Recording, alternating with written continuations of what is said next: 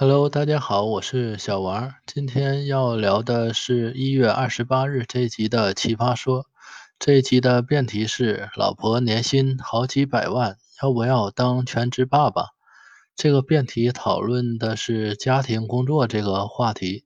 现实中，大多数时候都是女性承担主要的家庭工作，甚至是全部的工作，也就是全职妈妈。近些年，我们国家这个经济发展之后啊，女性也可以一个人赚钱养家了，所以就有了一部分是全职爸爸。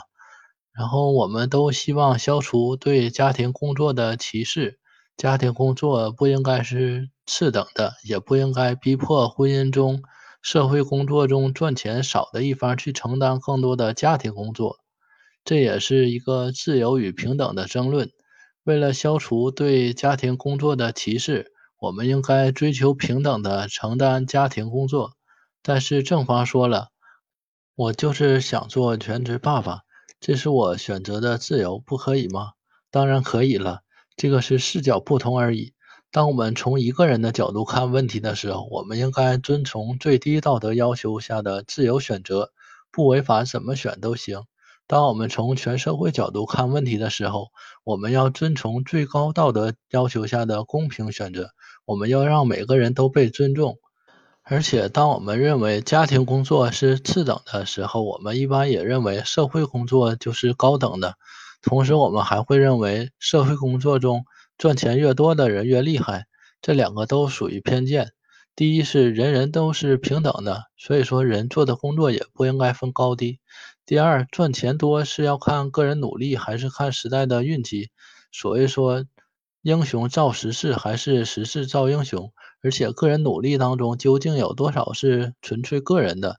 比如说，从出生开始，你的基因来自于你的父母，还有你受到的家庭教育、所处的成长环境、交往的圈子等等。比如最近张恒、郑爽代孕的事情，两个人都算是社会意义上的成功人士，赚了很多钱，但是他们的道德水平却是如此的低。所以说，我们不应该用赚钱多少去衡量一个人。然后回到辩题，正方除了爸爸有自由选择的权利这个论点，还有一个论点就是，过去女性承担了更多家庭工作，所以现在要男性承担更多的家庭工作来找平，让男性体会到女性的苦，进而达到平等的目的。这个论点也不是完全没有道理。但是，先不说这样做能不能达到平等的结果，就说用不平等的手段去达到平等的目的，就是有一些讽刺了。